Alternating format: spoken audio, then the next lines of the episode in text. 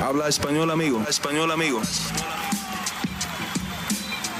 Damas y caballeros, están escuchando Hablemos MMA con Danny Segura.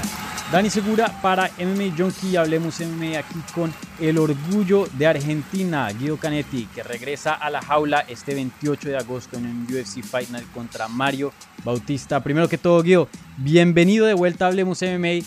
¿Cómo estás, hermano? Hola, buenas noches, Dani. Acá en Buenos Aires de noche, ya con bastante frío. Eh, bueno, en mi casa no, pero sí afuera hace mucho frío. Claro, sí.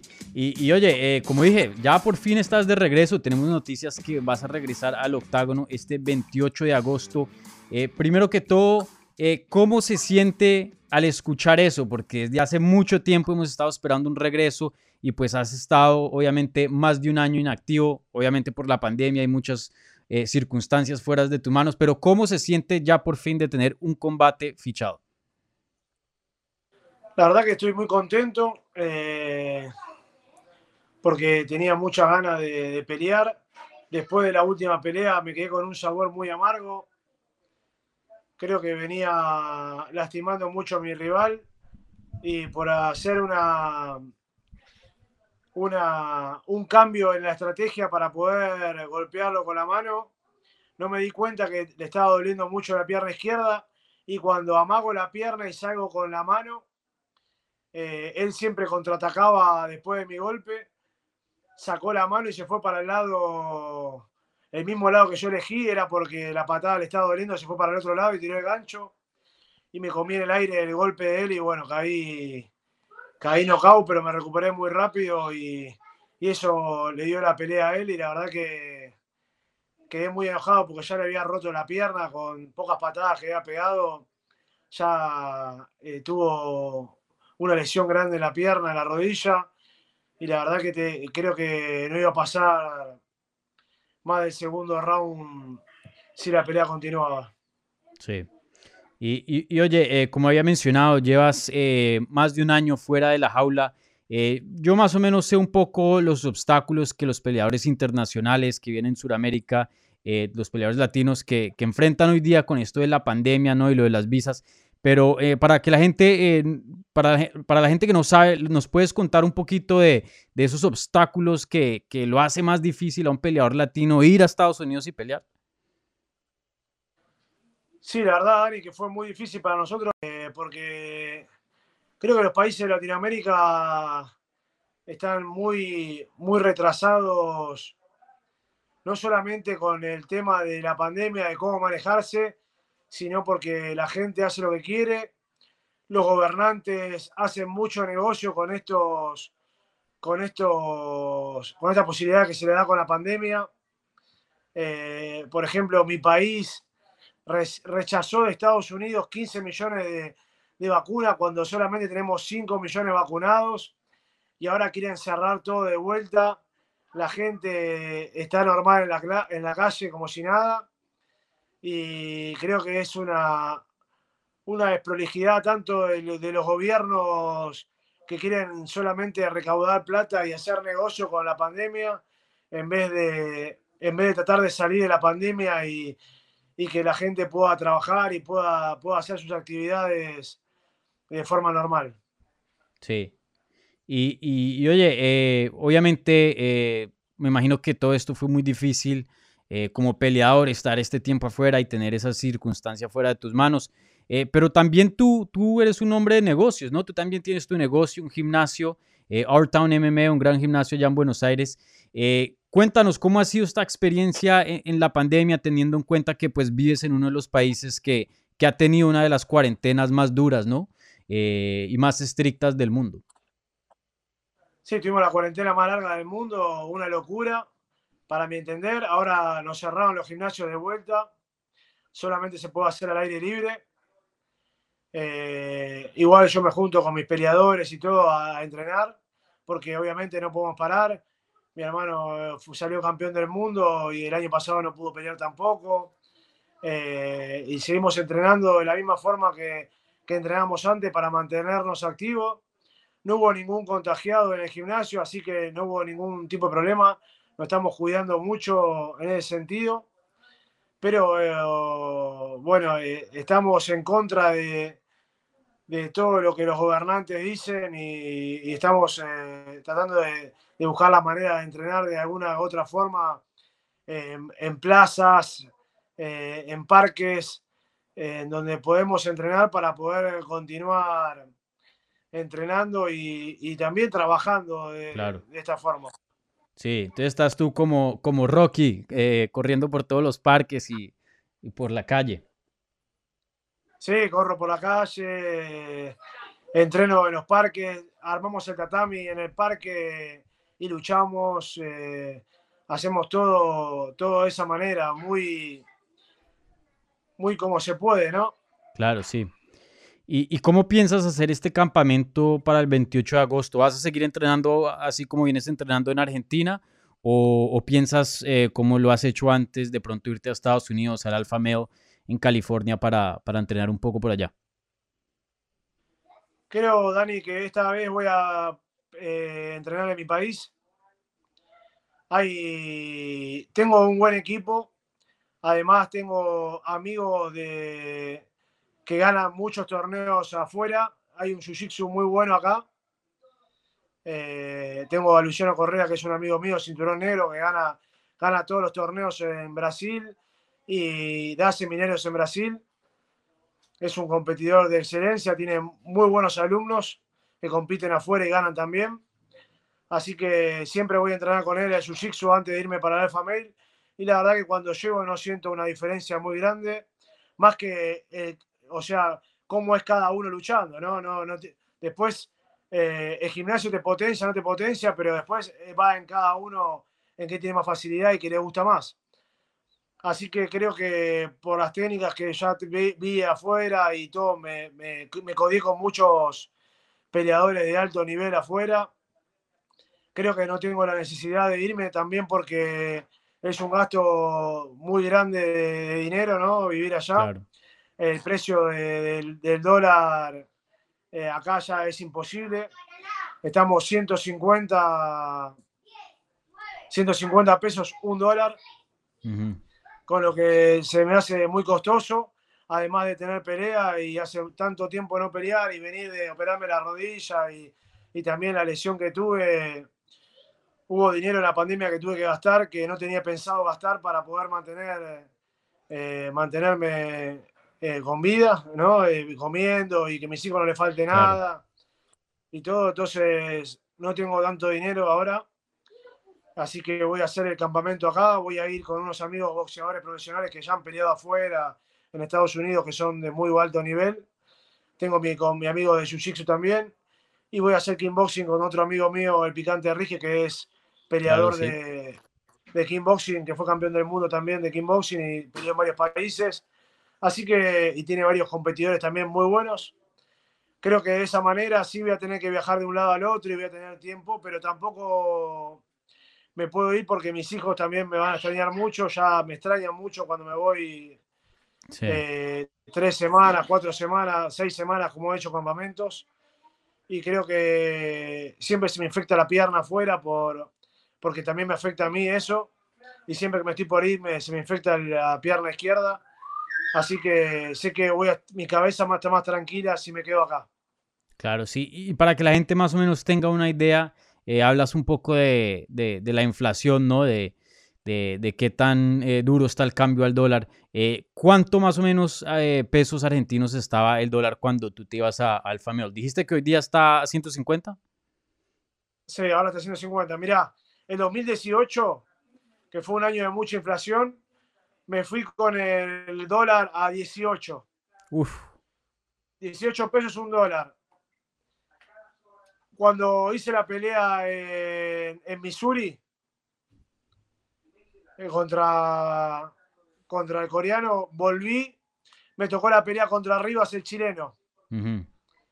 Cuando me fui al Alfa Mail de vuelta, que eso fue enero, me fui en abril, el dólar se fue a 24 pesos de 18 a 24. Claro. Cuando peleé con, con Chito Vera el mismo año, el dólar se fue a 48, de, 20 de 24 a 48, el doble. Un 100% de inflación. Sí. El año pasado llegó hasta 85 cuando arrancó la pandemia y hoy está en 150 pesos un dólar. Sí, no, muy, muy Y difícil. llegó, llegó a 200 pesos un dólar. Cuando yo una cuota de gimnasio la puedo cobrar 2.500 pesos, que 2.500 pesos sería, no sé, 20 dólares, menos de 20 dólares. Sí, Imagínate cómo puedo hacer para ir a comer a entrenar. claro, claro, muy complicado. Sí. Pero Acá bueno, en Argentina, eh, con un trabajo estable, bueno y todo, la gente gana 40 mil a 50 mil, 70 mil eh, pesos por mes, un trabajo normal. ujú, Un trabajo de, de mucho dinero ganan 200 mil, poner 200 mil dólares, 200 mil pesos. sí, sí. 200 mil pesos son 1.200 dólares. Una, una alguien que gana mucha plata gana 200 mil pesos. Imagínate cómo hacemos para vivir acá con, ese, con esa plata y viajar afuera. Yo Súper cada vez que me voy sí. afuera, le dejo plata a mi mujer eh, para que lleve los nenes, que se maneje mejor. Pongo a alguien que cuide a los nenes también para en algún momento no tiene tiempo mi mujer porque tiene que hacer cosas y trabajar. Imagínate cómo hago ahora para hacer todo eso y encima gastar esa plata allá. Pelearía casi gratis. Sí, no, Entonces no me puedo dar el lujo Imposible. de hacerlo. No me puedo hacer el lujo de hacerlo. Y lo que tengo de bueno es que entrené con mucha gente de mucho nivel y ya me probé y ya estuve hasta el año pasado en el Alpha Mail. Y, y creo que de una, alguna, de una forma que voy a entrenar no voy a sentir tanto el cambio ni tampoco el nivel. Sí, sí, claro, ya, ya tienes mucha experiencia y has construido un fundamento eh, bien fuerte. Y, y algo muy interesante eh, que, que he notado, eh, tú más o menos cuando entraste a UFC estabas, em, tenías por ahí como que 35, 36 años de edad y, y bueno, 34. 34. Hoy día tienes 41, si no estoy mal, y te ves en Sí. mejor forma hoy día de lo que estabas antes. Y he visto en Instagram que, pos- que, pon- que ponen videos. Eh, tú pones videos, igual tam- también tu academia, y te ves en una forma increíble. Eh, ¿Nos puedes hablar de, de esa evolución, no tanto de, de en cuanto a, a técnica, pero esa evolución atlética que has tenido en, en estos últimos años? Es que aprendí mucho a, en la parte de lo que es la nutrición deportiva, a qué comer, qué no comer, cómo comerlo, para mantenerme en peso. Soy una persona que soy muy, muy eficiente en ese sentido, ¿no? Eh, Tanto el entrenamiento como la, la comida las hago de una manera rigurosa todos los días, toda mi vida. Eh, vivo a dieta durante desde que entré a UFC y entreno de una manera y cada vez apre- aprendí a entrenar más que nada en base a cómo yo me siento y cómo, y cómo yo me puedo potenciar, además de tener mi entrenador físico, eh, voy discutiendo con él y cómo me siento y, cómo, y la experiencia que te va dando tanto tiempo de, de haber entrenado así. Eh, saqué las cosas que me servían y creo que hoy estoy en mejor estado físico y si hubiera, si hubiera sabido todo esto que sé hoy de mí hace 6, 7 años atrás, hubiera sido también mucho mejor peleador. Sí, no, y, sin duda te ves, te súper bien y, se ha notado también en, tus últimas peleas ese desempeño que, que, has tenido. Y, y oye, eh, ¿cuántos años más te ves peleando? Obviamente tienes 41, pero luces eh, muy bien. ¿Te ves eh, todavía con este, en este deporte con, con una larga carrera al frente? ¿Cómo, cómo te ves? La verdad, Dani, que si te soy sincero, eh, estoy en UFC, que es la liga más grande del mundo, y vengo de perder dos peleas, aunque no las haya perdido de una forma que me hayan superado física y técnicamente ampliamente, me han ganado igual y la verdad que eso me duele mucho. Y yo sé que si pierdo la próxima, por la edad que tengo y todo, me van, me van a sacar.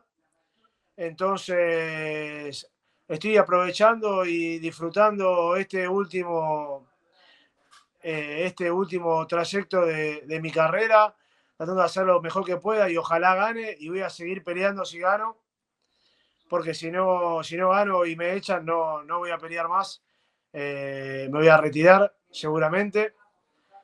Y si gano, voy a seguir peleando, tratando de capitalizar todo lo que he aprendido estos años.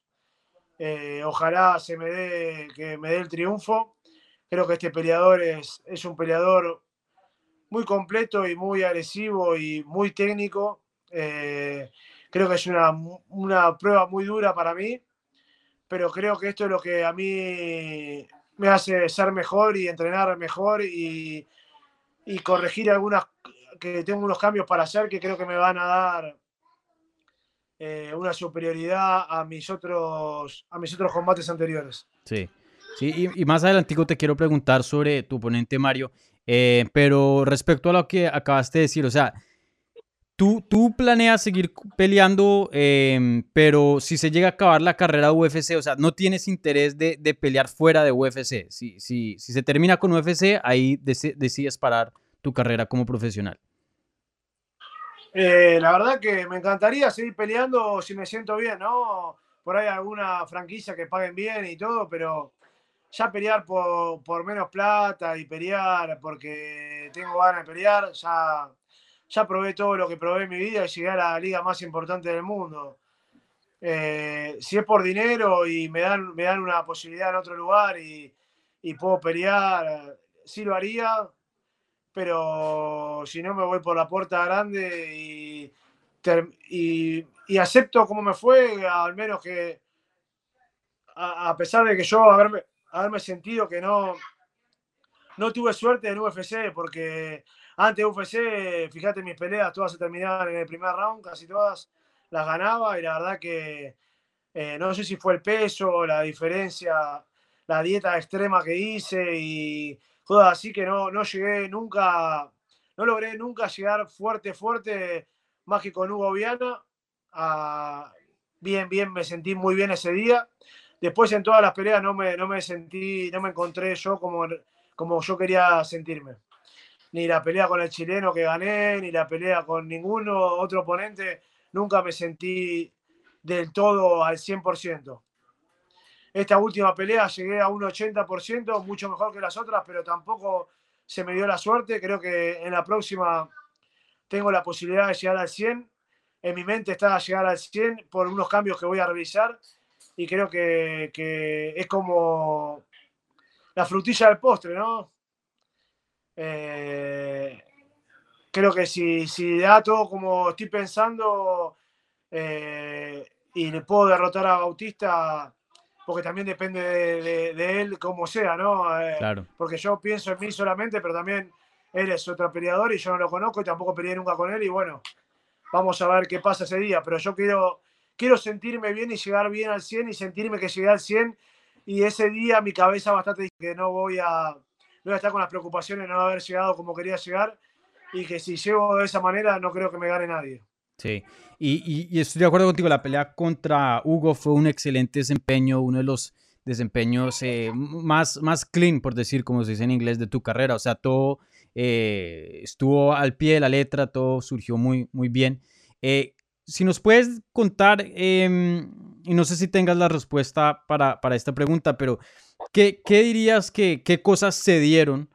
o qué cosas estaban presentes para la pelea contra Hugo que te luciste tan bien y que dices que pues eh, te, te, sentías al 100%, eh, que no han estado en otras peleas. O sea, ¿qué, ¿qué, necesita Guido Canetti para entrar al octágono y sentirse al 100%? Creo que necesito un rival al que sepa que, que no lo puedo vencer o que es muy difícil de vencer.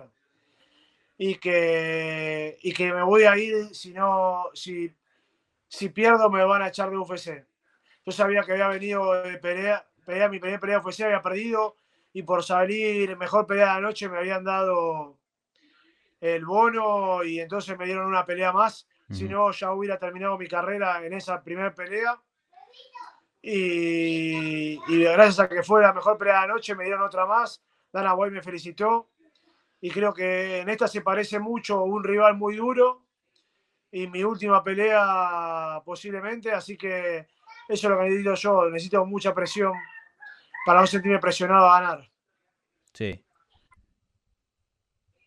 Porque Y- sé que esto de lo último es el final de mi carrera y todavía estoy más contento que cuando fui a pelear con Hugo Viana, que fue mi, que podía hacer mi última pelea en UFC, esta vez también, y creo que también tengo más presión porque no me fue bien en mi carrera de UFC y es como que quiero, quiero, tengo esa sed de victoria, de gloria.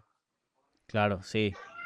Y entonces, eh, más o menos, obviamente, eh, circunstancias eh, complicadas entrando a este combate, pero siento más o menos que, que como que las estás disfrutando en el sentir de que sientes que, que saca algo de ti que de pronto otros combates, otras situaciones eh, no, no sacaban de ti.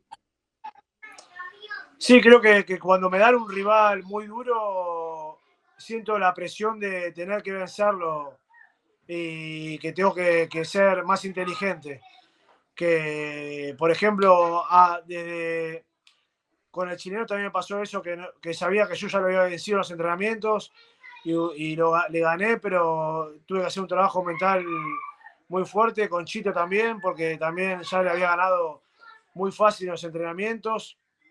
Eh, y este rival sí me motiva porque sé que es duro. Eh, cuando también vi a- al último peleador que peleé, que hoy lo veo mucho mejor peleando, pero cuando lo vi en las peleas anteriores no, no me pareció nada del otro mundo.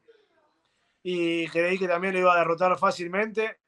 Y no fue así. Entonces creo que este peleador es mucho más difícil, tiene mucho potencial y creo que, que va a sacar lo mejor de mí también. Sí, definitivamente no. Y, y estoy muy ansioso para esa pelea. Pinta para ser un combate Yo la excelente. verdad que, que a veces, Dani, te soy sincero, a veces digo, ¿qué pasa conmigo, boludo? No, no entiendo, porque entrené con peleadores de alto nivel y, y me fue muy bien y peleo en UFC y le he pegado a muchos que están top 5, top 10 y la verdad yo ver mi carrera y ver cómo perdí y cómo gané, pero la verdad no me, no me gusta para nada. No estoy conforme con eso para nada. Sí estoy conforme donde llegué y cómo me comporté y cómo fui eh, metódico a la hora de entrenar y, y de todo, pero la verdad que no, no siento que me fue como me debería haber ido. Y la verdad que estoy muy triste por eso y, y tengo ganas de revertirlo cada vez que me subo. Eh, y creo que este rival es muy difícil y creo que, que puede ser una, una buena victoria para mí para poder, eh, como fue la última pelea de, de Marreta contra, contra Robert Teixeira, eh, que tuvo un tiempo Teixeira que, que venía medio mal y después volví a repuntar y ojalá me pase eso con 41 años igual que a él y, y tenga una chance de, por ejemplo, por ahí llegar arriba, no sé si ser campeón, pero me gustaría tener algunas victorias seguidas y, y también forjar un, un futuro diferente a mi familia, ¿no? Claro, sí.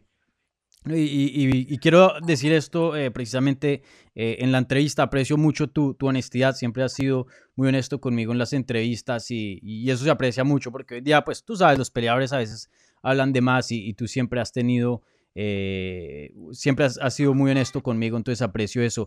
Eh, ¿Piensas, o sea, más o menos lo mencionas ahora con lo que mencionaste con, con Glover Teixeira, eh, ¿piensas que todavía de pronto no es muy tarde para darle vuelta a eso y, y, tener esa carrera que has querido tener y que pensabas que ibas a tener dentro de UFC? Como dijiste, Glover Teixeira pudo ajustar unas cosas y hoy día va a pelear contra Jan Blachowicz y, y aunque no pasa mucho, pero, pero se ve peleadores en los 40 eh, llegando a sus mejores momentos. De hecho, creo que incluso Blachowicz, que se volvió campeón, ¿no? Ya, ya estaba bien, bien dentro de su carrera. No- Él no es jovencito. Sí, eh, Dani, te voy a decir una frase que dice mi hijo siempre. Eh, lo que toca, toca, la suerte es loca. Y nosotros lo sabemos bien, que hoy estás allá abajo, como Mavidal, era un peleador que no lo conocía a nadie, era Mm. bueno, conocido, pero no era tan conocido. Saltó con un rodillazo y de golpe se fue a la fama y peleó ese por el título. Y creo que si no hacía eso, no iba, no iba a llegar nunca. Creo que si se me da y hago algo, porque soy bastante de tirar algunas magias, y creo que si se me da eso y hago alguna cosa media extravagante y gano, eh, vos sabés cómo se abren las puertas de golpe y, y vas para arriba muy rápido. Sí, de- definitivamente. Entonces, nunca, nunca, nunca me limito ni tampoco me potencio demasiado. Vengo en el presente y que pase lo que tiene que pasar y ojalá sea para, para mejor, porque creo que me lo merezco de tanto tiempo de, de luchar y tanto tiempo de entrenar y, y de pelearla contra el doping, contra la operación de mi rodilla, contra las peleas que tendría que haber ganado y no gané. Eh, y la verdad que ojalá que, que se me dé de una vez. Sí, y sería incre- increíble de ver. Creo que todos los fans también se merecen eso. Era a Guido Canetti donde pensaban que, que iba a ganar. Obviamente tú, un peleador muy talentoso, entrando en The Ultimate Fighter, tú eras uno de los favoritos para ganar, si no el favorito para ganar es- esa temporada. Y, y bueno, todas las personas con las que yo he hablado eh, siempre han hablado muy bien de ti y de, y de tu carrera. Eh, entonces, eh, quería preguntarte esto. em, ¿qué, tipo de metas o, qué cosas te gustaría llegar, qué puntos te gustaría llegar para poder sentirse satisfecho, para no sentirse, eh, por decir, triste o, como te sientes ahora respecto a tu carrera? Eh, o sea, ¿qué punto llegarías tú que yo diga, que dirías, aquí estoy satisfecho, bien, me puedo retirar, tranquilo? Si realmente quiero retirarme como me retiraría, me hubiera gustado, me hubiera retirado campeón. Creo que si llego a ser campeón sería una felicidad muy grande para mí y para mi familia y, y para toda la gente que me siguió durante todo ese tiempo, ¿no? La verdad que creo que ver eh, que mis hijos me ven peleando y, y me ven perder me da una tristeza muy grande porque yo todos los días le demuestro que, que se puede salir adelante, que se, se tiene que seguir luchando y, y la verdad que me, me duele mucho eso. Bueno, Guido, eh, yo sé que pues obviamente eh, tú tienes expectativas muy grandes para tu carrera, pero pues también eh, no solo hay algo negativo, ¿no? Obviamente llegaste a UFC, eres un pionero, pase lo que pase para las artes marciales mixtas argentinas, has logrado bastante, estuviste en, en la primera temporada de The Ultimate Fighter Latinoamérica, que eso fue algo muy grande para el mercado latino, entonces has logrado mucho, has logrado mucho y, y- y bueno, eh, pues todo el mundo sabe que para los peleadores latinos les es 10, 15 veces mucho más difícil llegar a UFC que cualquier otro peleador, ¿no?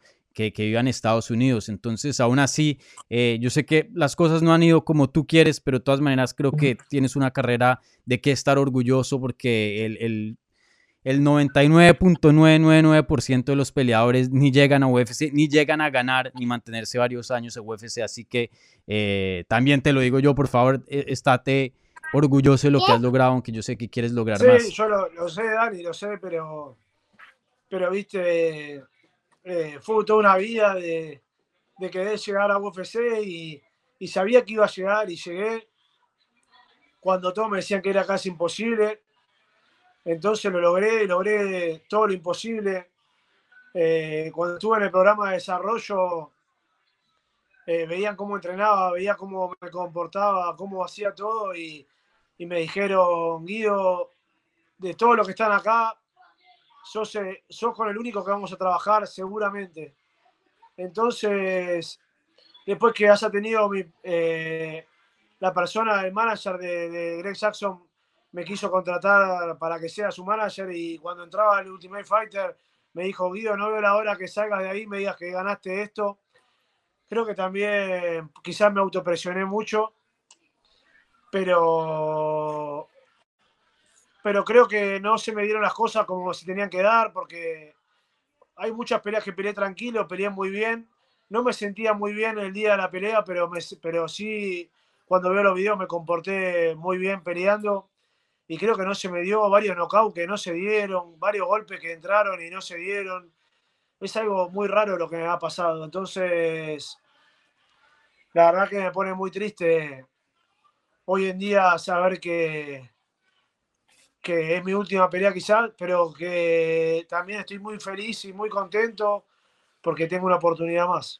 Claro, definitivamente. Y, y como me dijiste, ¿no? Lo que toca, toca y la suerte es loca. Así que eh, cualquier Claro. cosa puede pasar, ¿no?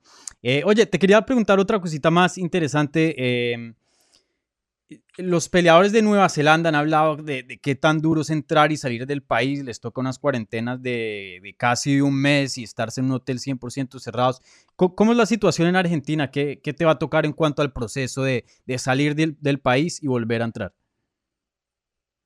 Argentina, Dani, eh, como decimos nosotros, es una joda acá.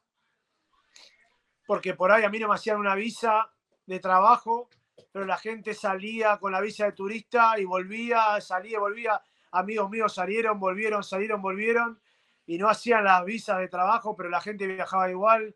Eh, el presidente se junta con un montón de gente sin barbijo y después hace una cuarentena muy, muy estricta.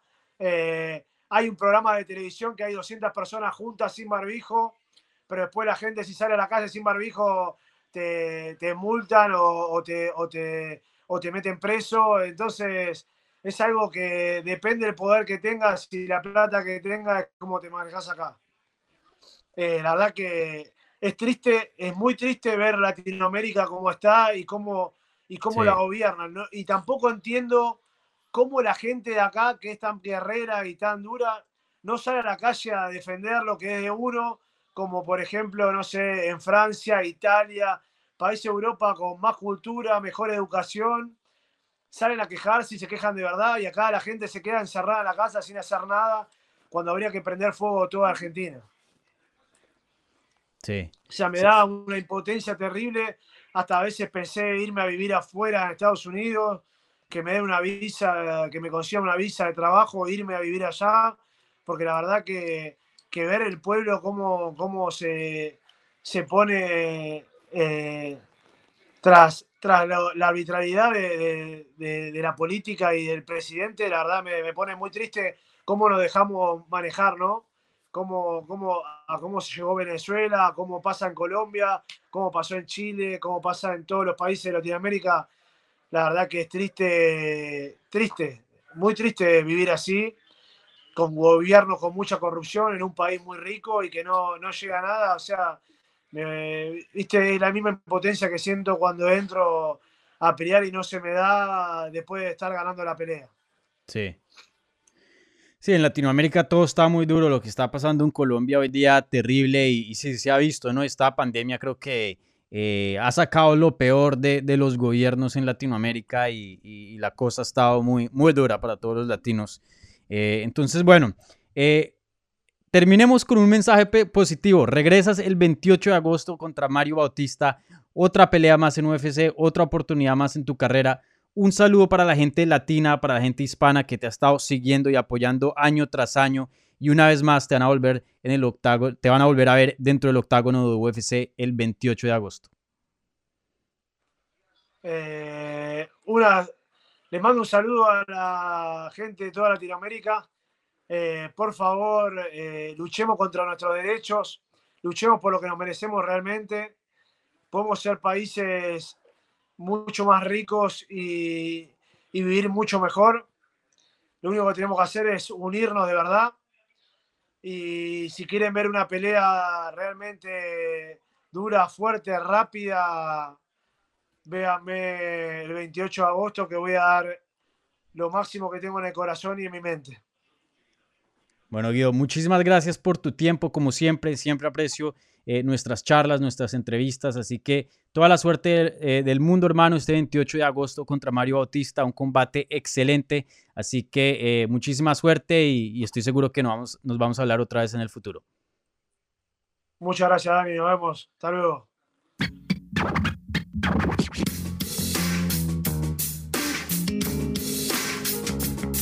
Gracias por escuchar Hablemos MMA. Si les gustó el show, los invitamos a que se suscriban en su plataforma favorita de podcast para recibir episodios semanales.